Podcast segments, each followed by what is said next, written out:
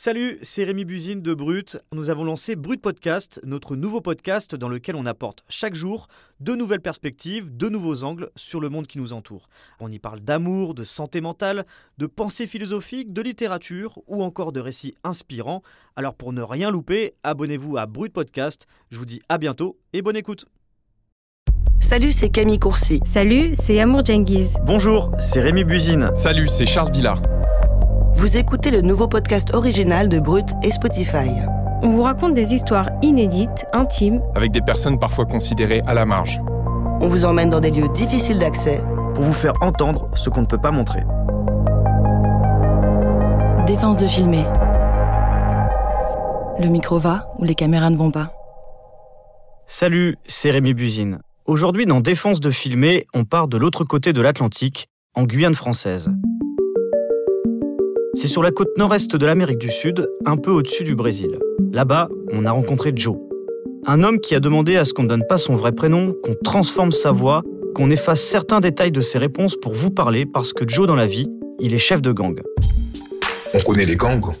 Tout le monde connaît les gangs. Mais Personne connaît les équipes qui font les import-export. C'est c'est plus distrait. Comme en Guyane, mais la Guyane, c'est la France. Donc les keufs, ils sont partout. Tu sais, tu peux pas te faire comme euh, au Brésil ou bien au machin, t'afficher, t'afficher ton gang. Je cherche pas à être euh, le chef de réseau le plus connu. Tu vois, je cherche pas à me montrer. Je suis très discret dans mon coin. Et voilà, quoi. Nous, on est comme ça. Nous, nous on est discret, on fait nos trucs et on parle pas. On montre même pas. Ceux qui savent, ils savent, c'est tout. Et c'est mieux comme ça. En quelques années, la Guyane est devenue l'une des principales portes d'entrée de la cocaïne en France. 20% de la coque consommée en métropole arrive de là-bas. Et c'est en s'intéressant à ce trafic que la journaliste Marie Monnier est remontée jusqu'à Joe que vous venez d'entendre. Salut Marie. Salut Rémi. Alors déjà, on va préciser que Marie, tu vis en Guyane et donc euh, on se parle à distance. Oui, là je suis euh, dans un studio d'enregistrement à Cayenne, la première ville de Guyane où je travaille en fait en tant que journaliste indépendante. Alors c'est plutôt rare qu'un trafiquant accepte de témoigner. J'imagine que ça n'a pas dû être évident de gagner sa confiance. C'est clair que ça a été assez compliqué. J'ai dû d'abord le rassurer sur mon identité, lui montrer ma carte de presse, des reportages que j'avais faits, parce qu'on peut le comprendre, Joe est, plutôt quelqu'un de méfiant. La première fois que je suis arrivée dans son quartier, on était en plein milieu de l'après-midi. J'ai tout de suite été repérée euh, par ses guetteurs. Il a reçu une dizaine de coups de fil de gars de sa bande qui le prévenaient qu'une blanche zonait autour de chez lui. Parce que c'était pas franchement une heure euh, à laquelle j'aurais pu venir acheter de la drogue. Donc j'étais peut-être en fait euh, une flic euh, en planque. Bah, si j'ai peur, c'est les keufs. Peut-être qu'ils, je sais pas, il y a une contre nous, on s'en est pas au courant. C'est tout, tu vois. Parce que maintenant, les keufs, tu sais, ils sont partout, les réseaux sociaux, il y a les boucoffs partout, il y a les snitchs partout. Faut faire attention. Tu t'intéresses à l'équipe. T'as bien compris que, voilà, t'as la dégaine de keuf, donc euh, on a pu savoir qui tu étais, bon, ben voilà, c'est bon.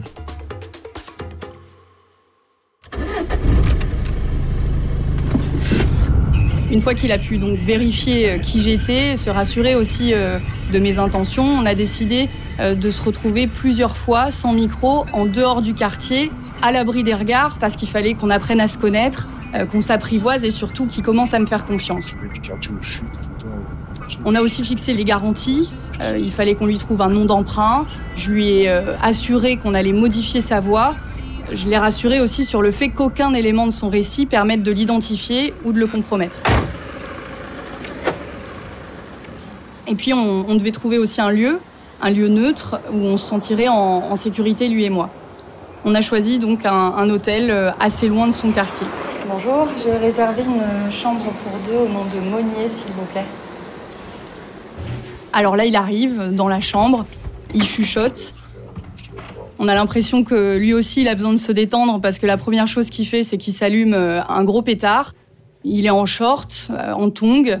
Il n'a pas du tout le look du gangster de film avec euh, ses grosses bagues ou sa chaîne en or. En revanche, il a la mâchoire un peu tendue quand même parce que pour lui et moi, cette rencontre, elle est risquée. Mais sinon, il passe vraiment pour un client de l'hôtel lambda. Mais du coup, à ce moment-là, toi, comment tu te sens? J'imagine que se retrouver en tête à tête avec un chef de gang dans un lieu isolé, c'est quand même pas très rassurant. Je suis pas stressée, mais j'avoue que je suis quand même un peu méfiante. Ce qui me fait surtout flipper, c'est que des gens auraient pu nous suivre, que ça soit des flics ou des collègues à lui en train de le chercher, parce qu'à ce moment-là, tous les deux, on a coupé nos portables. Donc je reste quand même sur mes gardes. Mais ce qui me rassure, et je pense que c'est aussi pour ça qu'il a accepté de me parler, c'est que je viens pas pour l'interroger sur son business, comment la drogue est récupérée, préparée, acheminée. En fait, moi, ce que je veux savoir, ce que je veux qu'il me raconte, c'est son parcours de vie et comprendre pourquoi, comment il est tombé dans le trafic. C'est juste qu'on était dans, dans les quartiers qu'il fallait, où il y avait ce qu'il fallait. On était numéro un, niveau quantité, niveau qualité. Donc c'est clair que voilà, on avait la réputation qu'il fallait, quoi. Les grands, les anciens, ils étaient déjà dans leur truc. Ils nous ont passé le relais, tu vois. C'est une passation de pouvoir. Les anciens, ils se sont rangés, et nous, on a pris le flambeau. On a voulu s'affirmer tout seul. Et on s'est fait tout seul, quoi. On s'est fait tout seul. Et là, on est là. J'ai dit, c'est, la rue qui t'emmène là. C'est la rue, tu vois, c'est comme ça.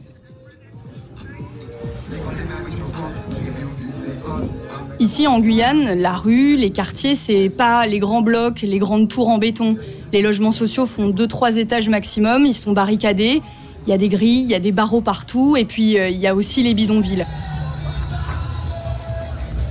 Dans chaque banlieue, dans chaque quartier, tu peux être sûr que tu vas croiser euh, ces mecs devant l'épicerie asiatique qui boivent leur bière sous 35 degrés, la sono à fond. Et à partir de 18h, s'il y en a un qui te fait un signe, c'est qu'il a sûrement de la marchandise à te proposer.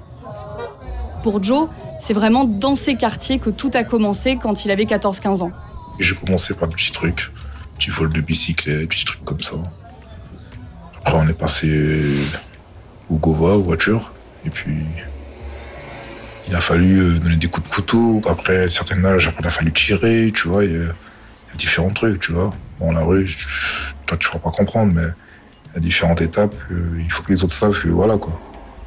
Comment t'expliquer ça? Tu te crées dans la cité, quoi. Tu te crées en tant que, voilà, t'es un bonhomme, euh, t'as pas de patron, tu es ton patron. Et voilà. T'as des amis, t'as pas de patron. C'était ou braquer ou voler, ou dealer, tu vois. Donc on a pris. On est parti vers le deal. Ça avait l'air plus sérieux, plus concret, plus bénéfique, plus respecté aussi, comme taf. C'était quoi comme euh, drogue à l'époque? Du cannabis, ouais, de la bœuf, tu te chies. Puis après, on a augmenté le niveau, tu vois. Ça veut dire quoi? On est passé à un truc qui rapporte un peu plus. Et voilà, quoi. C'est-à-dire? Ben, on a augmenté la dose, quoi. Maintenant, on est dans la coke. Donc, ce qu'on vend, on le fume pas. C'est spécialement pour les, pour les paros, tu vois. Pour? Pour les clients.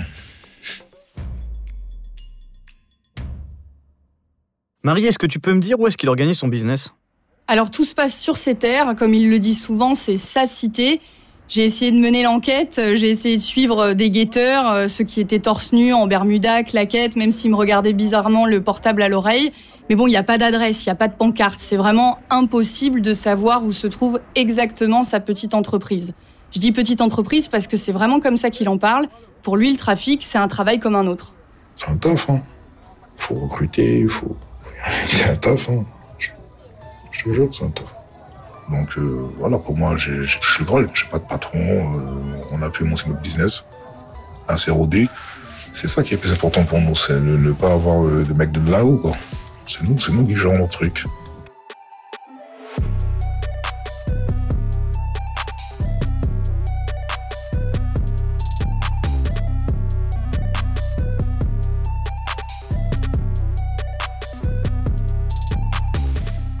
Alors justement, comment il travaille euh, Il a des associés?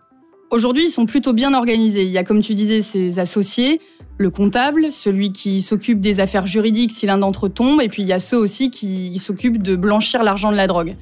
Et puis Joe, il a aussi ses petits, comme il les appelle, le plus jeune euh, a 16 ans. Il y a les choufs, ceux qui détaillent la marchandise. Et puis Joe, il parlait aussi d'import-export. Et ça, c'est quoi exactement? Alors l'import-export, c'est ceux qui se chargent de faire transiter la drogue par la Guyane pour l'acheminer jusqu'en Europe.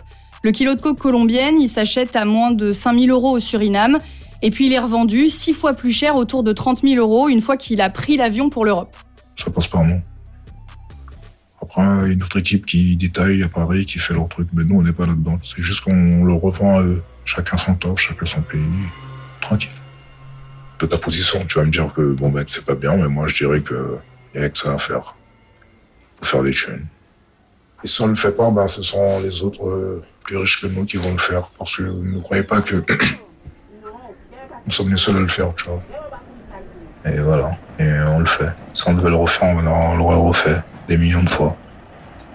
Parce que c'est comme ça, parce qu'on a mis en Amérique du Sud. Et il y a ça là. Et il faut l'envoyer là-haut. Donc on l'envoie. Et on mange. Le plus important, c'est que nos petits vont à l'école, les frigidaires sont pleins, les voitures montent d'essence. Mais c'est ça, c'est que vous faites, vous faites vivre des gens, quoi. Ah, mais bien sûr. Mais bien sûr. Ouais. Beaucoup de gens, même. Combien? Je sais pas dire combien, mais mes enfants, mes petits que je donne à manger, les autres qui ont investi avec moi, il y, a du monde avec moi, tu vois. Comme je t'explique, on est pratiquement à, 16 en tout dans l'équipe, en comptant les investisseurs, donc euh, chacun sa famille, tu comprends. Ça peut monter, tu vois, il y a les taxis, il y a, y, y a, les à faire des trucs, des courses pour nous. Tout le monde mange. Quand il dit tout le monde mange, c'est que les bénéfices sont redistribués, partagés entre tous les membres de l'équipe. Parce que le but, c'est que chacun ramasse le plus d'argent possible pour euh, mettre à l'abri sa famille. Il faut savoir qu'en Guyane, la moitié de la population vit sous le seuil de pauvreté. Il y a les Guyanais, bien sûr, mais il y a aussi des familles d'immigrés, souvent sans papier. Ces familles, elles viennent d'Haïti, du Suriname, du Brésil ou encore de République dominicaine. Et pour elles, la situation est encore plus compliquée.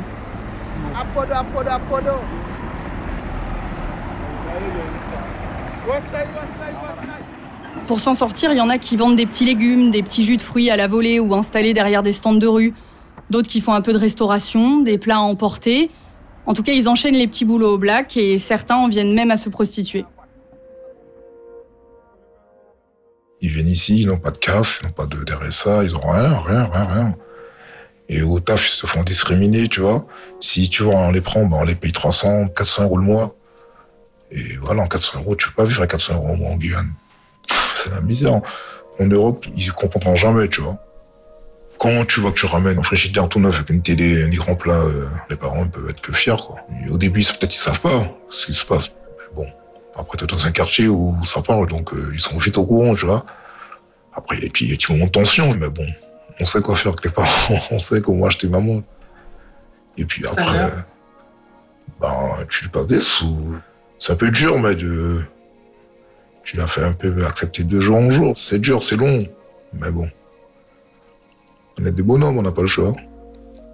Et chaque fois qu'un mec tombe, chaque fois qu'une grosse tête tombe en tôle, c'est environ 30 à 40 personnes qui pleurent. Parce qu'ils n'auront plus à manger. C'est une réalité, ça. Et est-ce que dans son quartier, il y a plusieurs réseaux comme celui de Joe? Alors c'est sûr que c'est pas le seul dealer de son quartier, mais c'est sans aucun doute l'un des plus gros. La journée, il a des concurrents, chacun son territoire. Mais c'est le genre de mecs, tu vois, qui peuvent très bien se retrouver le soir à jouer au domino à la même table sans faire de vagues. En fait, les rivalités, elles arrivent quand il s'agit de se défendre contre le ghetto d'à côté. En Guyane, les bandes se structurent essentiellement autour de l'appartenance à un même quartier. Il y a euh, Pascal Indis, B13, 95, Nodis. Ici, leurs blases sont connues parce qu'on les retrouve euh, sur les réseaux sociaux ou sur les tags dans les quartiers. Moi, je fais attention à ce que gars ne fassent pas de con. Ils n'aillent pas dans des endroits bizarres où ils boivent de l'alcool et puis après ça tire à gauche, à droite et puis après ça peut nous mettre en danger aussi. Parce que tu touches à mon petit, tu touches à mon crew. On connaît, tu vois, où ça tire, où ça braque et tout. D'éviter. Parce que voilà quoi. C'est pas qu'on a peur, c'est que nous, on tire pas en haut. c'est ça le truc. Donc ça aurait été con qu'on perde tout ce qu'on a monté, qu'on le perde pour, pour, une petite baston de merde, pour un petit briquage de merde. Comme je t'ai dit, nous on est très solidaires, on laisse pas nos petits tomber, tu vois. La, balle, on la réserve aux, aux braqueurs. C'est mieux de tuer ces gens de gars-là que de tuer des petits pour un petit braquage de merde, pour des petits qui, sont sous, qui se battent entre eux. Et voilà, on est là. On sait très bien que bon, tout peut, tout peut arriver parce qu'on a des trucs à défendre et on est prêt. Il n'y a pas un moment où Joe il a songé à arrêter, à raccrocher? Franchement, pas pour l'instant. On en a beaucoup parlé et euh, lui, ce qu'il veut aujourd'hui, c'est continuer de faire monter son business, envoyer encore plus de cocaïne en Europe, envoyer encore plus de mules, euh, ceux qui transportent la cocaïne euh, dans les avions. Et tu vas voir, c'est d'ailleurs un peu cynique, mais il se permet même d'en plaisanter. Qu'ils nous mettent plus d'avions, s'il vous plaît. On veut plus, on veut plus d'avions, c'est possible. c'est ce qu'on veut. Non, plus sérieusement, bah non, hein. franchement. Il y a de plus en plus de demandes, il y a beaucoup de demandes, beaucoup plus de candidats à prendre l'avion. Moi, je vois pas les choses s'arrêter, tu vois. ils veulent faire des sous, ils sont sortis du, système scolaire, ils veulent faire des sous, ils veulent ressembler à, à Pacino, ils veulent ressembler à Tony Montana, ils veulent ressembler à tout le monde, comme euh, à Escobar, ils veulent ressembler. Voilà, quoi. À Booba, à Digno. c'est ça maintenant, c'est ça, c'est Internet, c'est ça. Pour faire ça, c'est pas 1200 euros qu'ils vont toucher pour ressembler à ces gens de gars-là. Veulent au moins toucher 2500 euros toutes les deux semaines, au moins ça. Sans me demander si j'ai des remords parce qu'il paraît que je vends la mort, moi je lui dis non. C'est comme un trafiquant d'armes qui vend un pistolet. Est-ce qu'il vend la mort ou non? Ben, C'est pareil pour nous. Est-ce qu'il vend la mort? Non. Euh, quelque part, ça peut faire réagir, ça peut interpeller ses propos. Pourquoi il dit ça? Parce qu'en fait, euh, donner la mort, euh, c'est une expression en qui revient euh, assez régulièrement dans, dans les tribunaux lorsque des mules, des transporteurs de cocaïne, des recruteurs, tous ceux qui baignent en fait dans le trafic de cocaïne se retrouvent face au juge. On leur dit mais est-ce que vous avez conscience de donner la mort? Et franchement, pour avoir discuté avec plusieurs d'entre eux, euh, pas vraiment, pour plusieurs raisons. D'abord parce que, en fait, la cocaïne en Guyane, euh, elle n'est pas consommée par euh, entre guillemets la population locale. La cocaïne, c'est vraiment la drogue du blanc, des blancs, des métropolitains. Et donc, du coup, ils, ils savent pas forcément en fait les les dangers que cette drogue dure a pour ceux qui la consomment. Après, Joe, en revanche, je pense qu'il sait très bien que la cocaïne c'est dangereux. Par contre, euh, lui, il prend vachement de recul. Il se dit que lui, il l'achemine, il la livre, mais il n'a aucun sentiment de responsabilité à avoir sur ce que ça peut avoir comme conséquence euh, euh, sur ses clients. Ce qui est sûr, c'est qu'il a interdit aux gars de son équipe de consommer de la cocaïne parce que lui-même me disait qu'il voit comment elle est préparée, comment elle est coupée, et lui, par contre, a vraiment conscience des dangers de la drogue. Alors, ce qui marque aussi dans ton reportage, c'est l'organisation des bandes on voit que c'est quand même très structuré. Alors ça commence à se structurer encore plus. En fait, euh, ce qu'on disait dans le podcast, c'est que euh, les bandes encore euh, aujourd'hui en, Guyane, c'est vraiment des, des bandes de potes, des bandes de, voisins d'un même quartier qui, sur des coups bien précis, un peu par opportunité aussi, vont se retrouver autour de la commission d'actes délinquants, comme des vols, des braquages, des bagarres, en fait, contre les bandes des autres quartiers.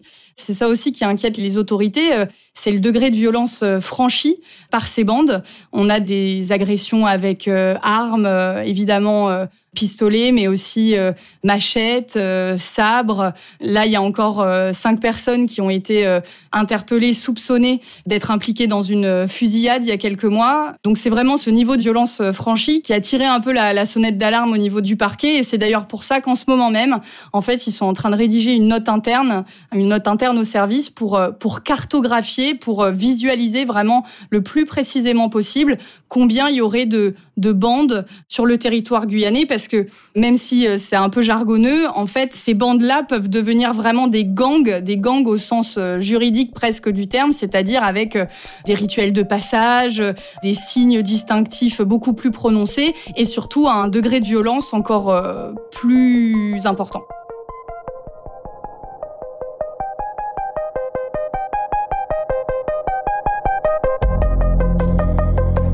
Venez d'écouter Défense de filmer, un podcast original de Brut, Paradiso Media et Spotify sur une idée originale de Paradiso Media.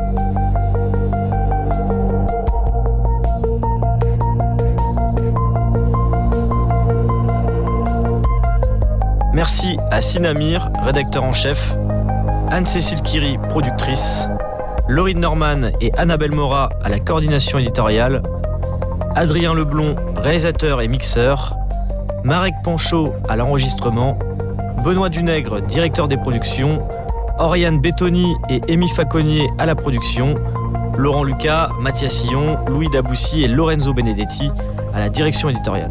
À bientôt pour un nouvel épisode.